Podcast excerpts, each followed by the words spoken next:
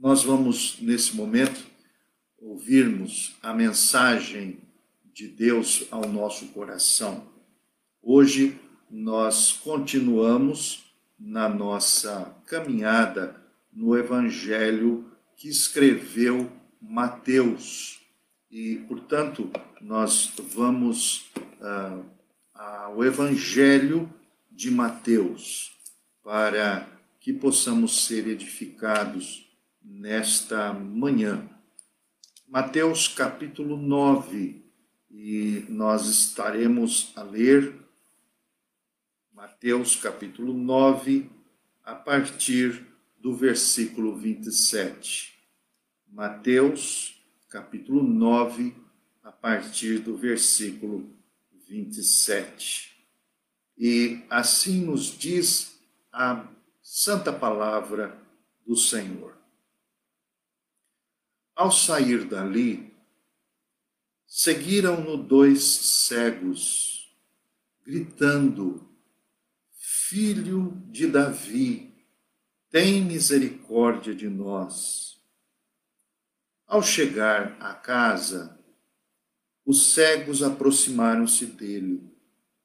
E Jesus disse-lhes: Credes que tenho poder para fazer isso? Respondeu, responderam-lhe: Cremos, Senhor. Então tocou-lhes nos olhos, dizendo: Seja-vos feito segundo a vossa fé. E os olhos abriram-se-lhes.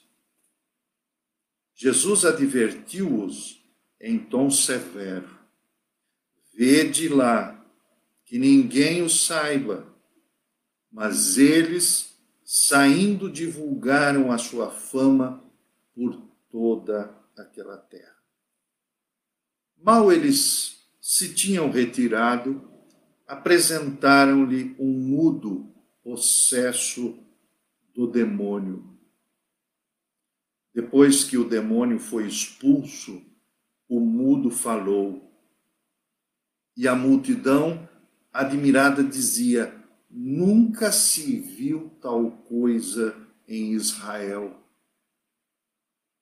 Os fariseus, porém, diziam: é pelo chefe dos demônios que ele expulsa os demônios. Jesus percorria as cidades e as aldeias, ensinando nas suas sinagogas, proclamando o evangelho do reino e curando todas as enfermidades e doenças. Contemplando a multidão, encheu-se de compaixão por ela, pois estava cansada e abatida como ovelhas sem pastor. Esta é a palavra do Evangelho de hoje, Mateus capítulo 9, versículo 27 a 34 e nós pedimos ao Senhor que as palavras dos meus lábios, vamos louvar ao Senhor com este pequeno coro, que as palavras dos meus lábios e o meditar do meu coração sejam agradáveis na tua presença, ó Senhor. Então, que as palavras dos nossos lábios e o meditar do nosso coração sejam agradáveis na tua presença, ó Senhor. Muito bem, irmãos, estamos diante de mais um episódio impressionante. Duas, dois milagres, duas curas, quando o Senhor, depois de continuamente passar por uma série de uh, momentos com homens e mulheres incapazes, frágeis, fragilizados, doentes, chagados, eles também são o alvo do amor de Deus. Depois que o Senhor Jesus curou uma mulher com uma hemorragia, uma hemorragia que uh, durava 12 anos. E depois de ele ressuscitar a filha do principal, do chefe da sinagoga, chamado Jairo, agora o Senhor estava a voltar para casa. E quando ele está a voltar para casa, ele encontra dois homens cegos. E neste momento o Senhor os cura, restaura a visão daqueles homens cegos. E logo depois daquele episódio, deste episódio, também é trazido um homem possuído por demônios que impedia-o de falar, estava mudo. O Senhor então realiza mais um milagre. Ele não somente cura este homem possesso, mudo, como também o liberta do poder destes espíritos malignos. Ora, irmãos, nós vemos nestes eh, momentos de milagres, em primeiro lugar, irmãos, nós começamos a perceber que o Evangelho de nosso Senhor Jesus, ele vem para restaurar a dignidade humana. E é sobre isso que eu gostava de falar nesta manhã. Gostava de, de partilhar convosco sobre o Evangelho e a dignidade humana. Se vocês perceberam, na, nos últimos versículos que nós estávamos a ler, principalmente o capítulo 9 e especialmente o versículo 35, como que fazendo um dando um ápice a esse relato, eh, nós encontramos aqui o próprio Mateus, o evangelista, dizendo que o Senhor Jesus ele percorria todas as cidades e vilas e aldeias, pregando, ou melhor, ensinando nas sinagogas, proclamando o evangelho do reino e curando todas as sortes de enfermidades. Poderíamos dizer que uh, o ministério de nosso Senhor Jesus, durante o seu tempo aqui, enquanto viveu entre nós, era dividido em três partes. E nós podemos até dar um tipo de nome para esse tipo de ministério, o ministério tríplice de Jesus. Jesus, ele ensinava nas sinagogas, proclamava ou pregava o evangelho do reino e curava toda a sorte de enfermidades. Ora, ensinar, proclamar e curar três elementos que formam a vida do Senhor Jesus. Primeiro, ele está a ensinar. E parece que este é o primeiro elemento básico. Precisamos ser ensinados por Jesus. Ele veio a ensinar. E ensinar na sinagoga significa que ele estava uh, sempre a usar as Escrituras. Ele estava sempre a relacionar o reino de Deus com o Antigo Testamento. Em segundo lugar, ele proclamava o reino. Isso significa que o Senhor estava a dizer a todos que o reino de Deus havia chegado, se estabelecido. Por isso, no início do seu ministério, o Senhor Jesus proclamava: arrependei-vos, porque é chegado o reino de Deus. E, em terceiro lugar, que nos chama a atenção é que o Senhor também, cheio de compaixão, cheio de misericórdia, estava a curar toda a sorte de enfermidades. E se você é, me deixar explicar um, um bocadinho essa palavra curar. Essa palavra curar, é, nós encontramos duas palavras no original da, do Novo Testamento. Duas palavras que no português nós temos apenas uma, que é a palavra curar. Mas no original grego nós temos dois tipos de palavras. Uma palavra que tem a ver com salvar. Quando o Senhor Jesus cura, ele salva. Mas a segunda palavra, ela é usada até mesmo atualmente e muito usada no, no nosso linguajar popular, que é curar como terapia. Esta palavra é muito interessante, porque a palavra que está aqui, quando o Senhor diz, quando o Evangelho diz que o Senhor curava, é, a palavra ali é terapia. O Senhor curava terapeuticamente. E a palavra terapia tem a ver com não só com um ato, mas também com um processo de restauração.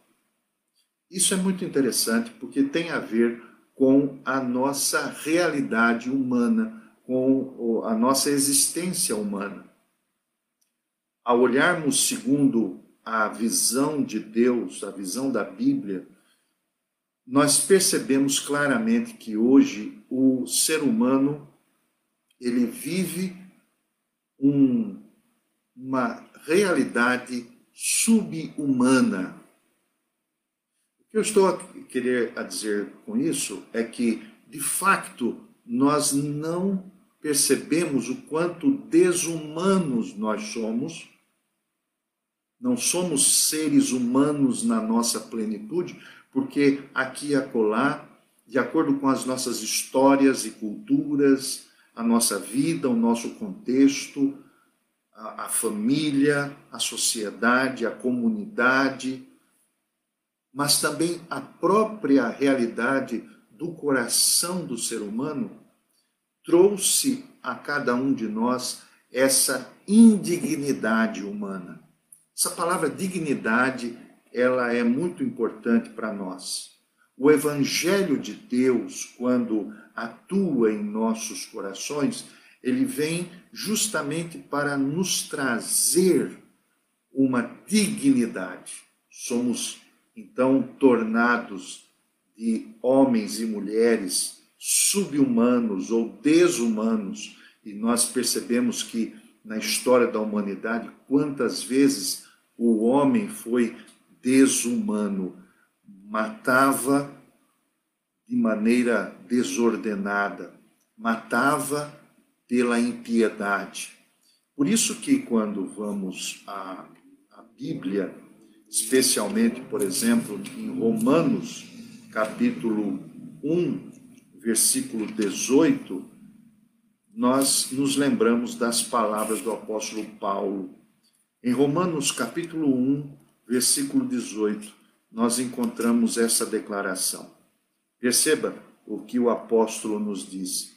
Ele diz assim: de facto, a ira de Deus vinda do céu revela-se contra toda impiedade e injustiça dos homens que, com a injustiça, reprimem a verdade.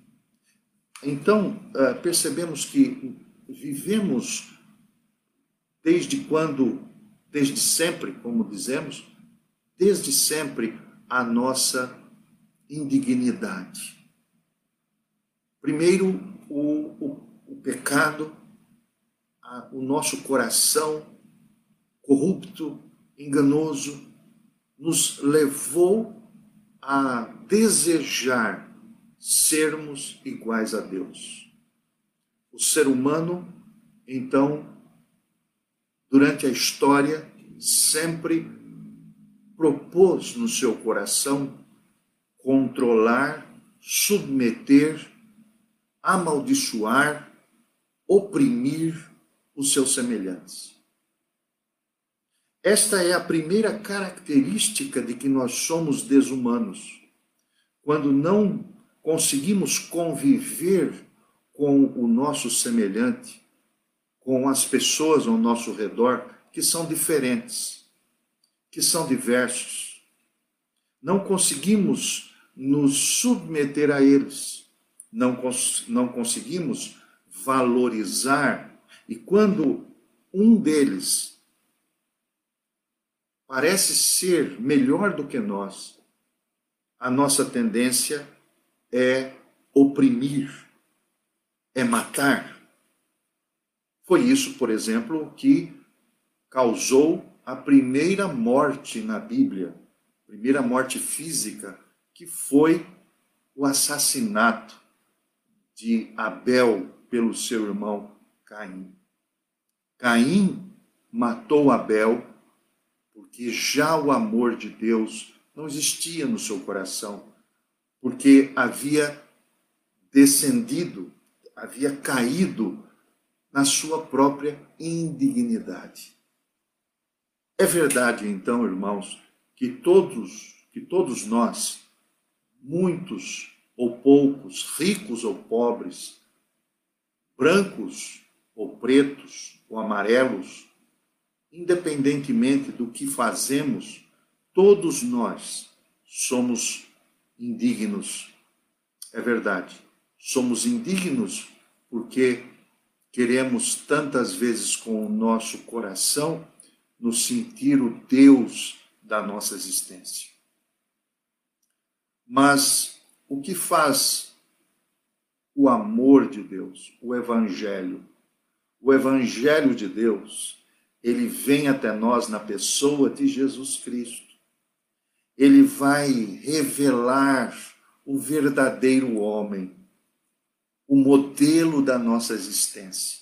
Aquilo que perdemos na nossa origem, agora, na presença de Deus em Cristo, a viver entre nós e a estabelecer a sua presença através da cura, da terapia da cura terapêutica que o Evangelho faz em nós, percebemos então que há esperança.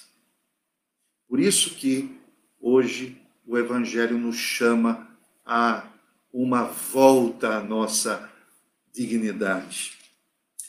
Dignidade, vamos, vamos pensar um pouco mais sobre isso. Nós somos aqui deparados eh, confrontados com essa realidade. O Senhor Jesus está a proclamar, a ensinar, mas também a curar terapeuticamente. Uma cura terapêutica não significa, por exemplo, que ele está a curar apenas a doença, mas está a curar o doente. Esta é a grande diferença entre uma cura como ato e uma cura como terapia. Quando curamos, ou como quando nós somos curados terapeuticamente, essa visão terapêutica ela é integral. Ela cura a nossa a dor física, mas também cura a dor emocional, a dor psicológica, a dor que guardamos dentro de nós e que nem sempre acabamos por manifestar esta dor. É verdade, então, que o propósito do Evangelho é curar o homem integralmente. Não é apenas dizer a ele, você está uh, certo de que vai viver a eternidade no céu, mas o Evangelho também, quando Cristo cura, ele está a dizer: o reino chegou para curar-nos, não só dentro de nós, mas curar as nossas relações curar os nossos relacionamentos, curar como nós nos relacionamos com as pessoas, tirar-nos da nossa indignidade social, tirar-nos da nossa indignidade psicológica. E é por isso que o Evangelho vem até nós na pessoa de Jesus e agora se propaga na maneira como o Espírito Santo age dentro de nós. Sem Cristo, então, é verdade, o ser humano é desumano. Esteja certo disso. que sem Cristo habitar em nós, nós ainda vivemos uma realidade de sub de subhumanidade.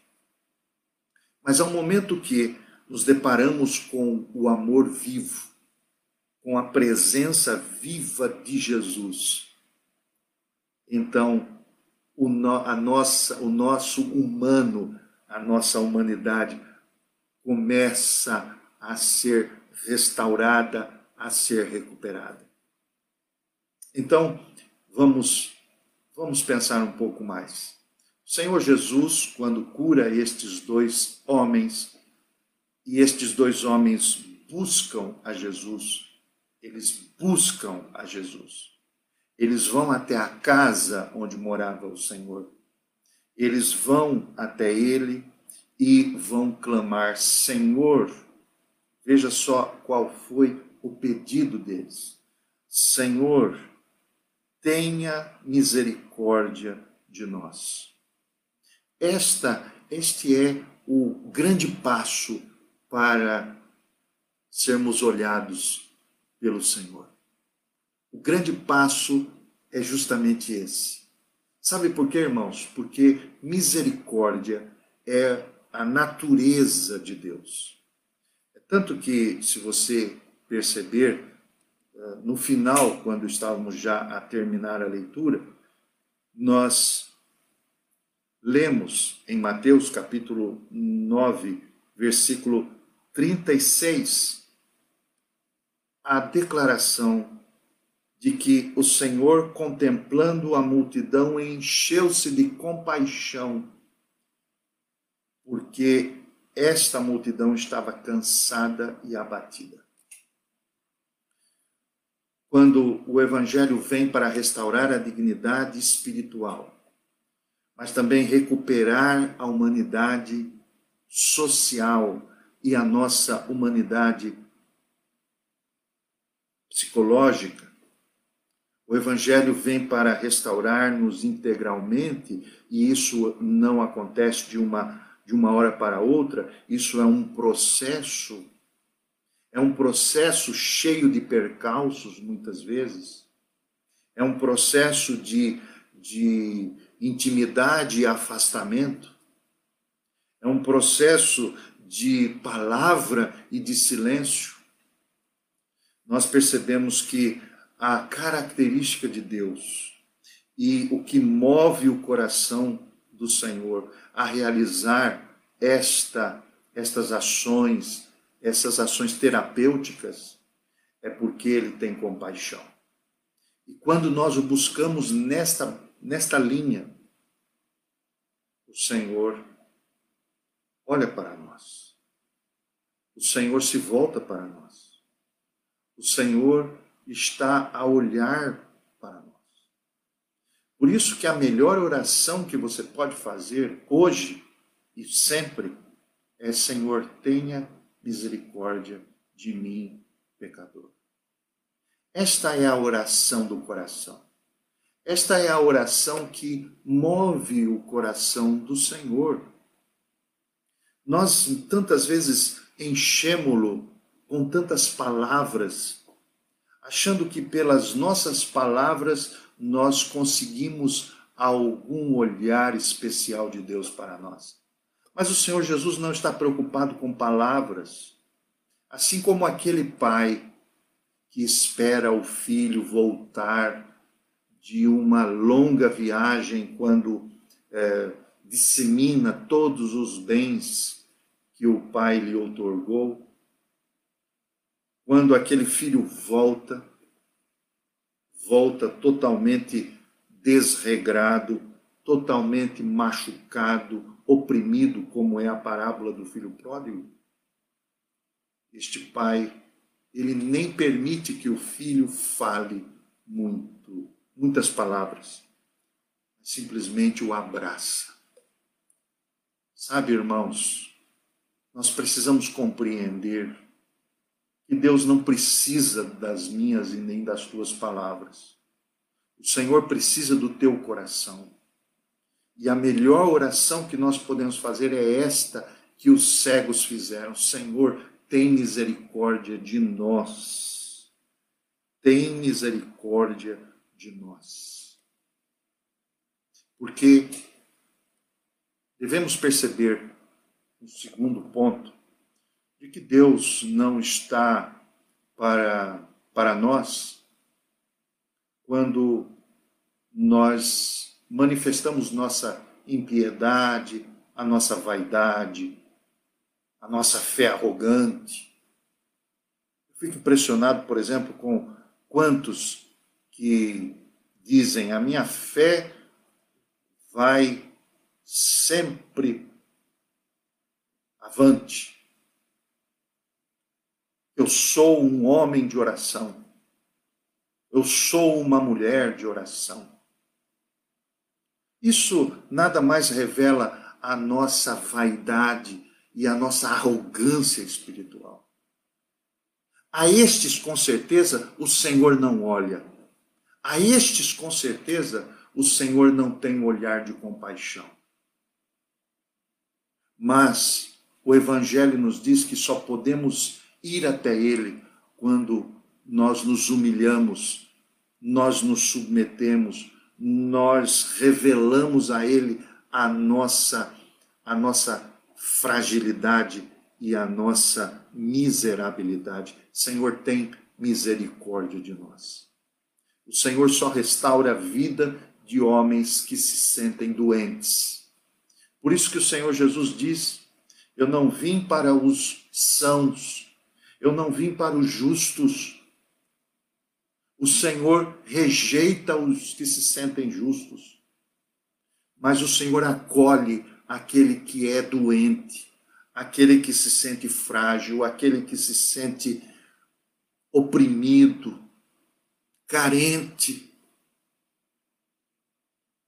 O evangelho que hoje nós estamos a, a observar, a ouvir, é um evangelho que nos mostra o quanto o nosso coração é cheio de orgulho.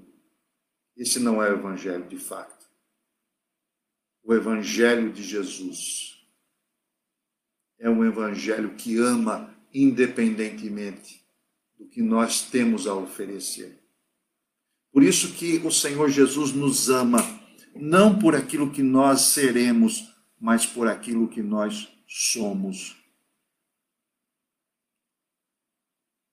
Nessa manhã, precisamos compreender a nossa indignidade. Precisamos aceitar a nossa indignidade. Precisamos estar conscientes, porque este é o único, único caminho para a glória eterna. Este é o caminho do Senhor Jesus. O Senhor Jesus veio até nós, não veio até nós a nascer num berço de ouro. O Senhor se fez pobre, é isso que o Evangelho nos diz, para que nós nos tornemos ricos, não ricos do ponto de vista material, mas ricos do ponto de vista espiritual. O Senhor Jesus diz: Bem-aventurados os que choram, porque serão consolados. Ora, se você não chora seus pecados, a sua indignidade, você jamais será consolado naquilo que você acha que necessita. Bem-aventurados os pobres de espírito, porque deles é o reino dos céus se você nunca recolher-se ao seu coração, você jamais será presente no reino de Deus. Porque o Evangelho de Deus é um Evangelho paradoxal. Ele não trata com causa e efeito. Ele não nos trata se formos bons ou se manifestarmos algum tipo de bondade, porque no fundo, no fundo, todos nós somos mesquinhos. Por isso que quando o Senhor Jesus, ele corresponde, ou melhor, ele responde ao pedido daqueles cegos, ele está aqui a mostrar que Jesus, o reino de Deus, está a favor do benefício e não da barganha. É, desculpe usar essa palavra, talvez não comunique muito, é a troca, a negociata. O Senhor não está esperando que você dê a sua vida em troca de receber algum benefício porque você não tem condição nenhuma de dar alguma coisa a Deus. Como é que você vai dar alguma coisa a um, alguém que é santíssimo, que é justíssimo? O Senhor não nos trata fazendo, abençoando a partir de uma negociata, de uma troca. O Senhor não faz isso. Então o evangelho, o evangelho que trata dessa maneira não é o evangelho de Cristo, perceba? Outro ponto, Jesus não faz negócio conosco. Ele não faz negócio com essa humanidade. Ele não trabalha com marketing pessoal. Perceba quando o Senhor Jesus cura estes cegos, ele diz de maneira muito afirmativa, muito clara. Diz aqui o versículo de número 30: Jesus advertiu-os em tom severo: vê de lá, vê de lá que ninguém o saiba. Porque o evangelho não está à disposição de todos. É verdade. Mas somente aqueles que vão a Ele no sentido de o buscarem, revelando a sua miséria. O Senhor não precisa de outdoors. O Senhor não precisa de imagens. O Evangelho não precisa ser uma celebridade. Jesus não negocia a sua glória e nem faz propaganda de si mesmo. Não entendo por que tanta propaganda em nome de Deus. Eu não, eu não entendo esse não é o evangelho. Para que tanta propaganda, virtualismo? Por que tanto turismo nesse aspecto?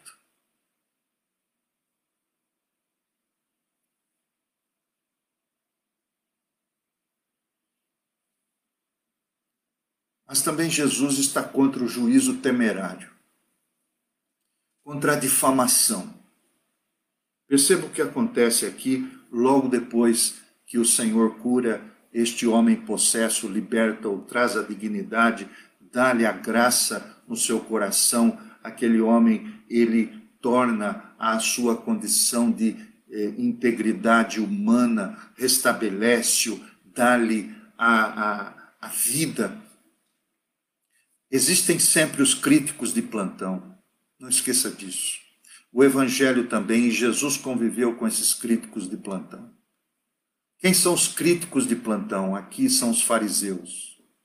Os fariseus, eles estão ali a observar, estão junto com a multidão, mas estão nos seus corações admitindo que o Senhor Jesus estava a fazer aqueles milagres e curas através do príncipe dos demônios, Beelzebub.